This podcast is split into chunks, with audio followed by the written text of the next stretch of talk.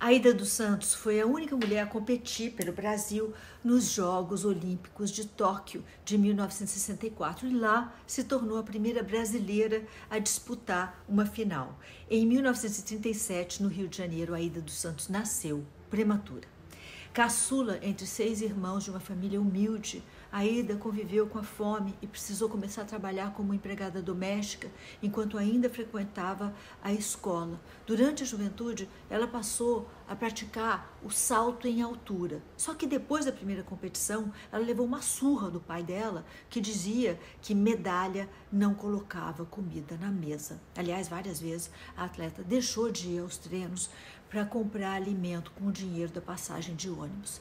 Além do pouco incentivo em casa, a Ida precisou lidar com o machismo e o racismo dos outros competidores e técnicos. Em 64, ao ser convocada para participar dos eh, Jogos Olímpicos de Tóquio, a Ida não recebeu qualquer amparo e seguiu lá para o outro lado do mundo sem ter um técnico. Nem uniforme próprio para a competição ela tinha, ela precisou improvisar com uma, uma indumentária, assim, né, a partir do, de um uniforme antigo.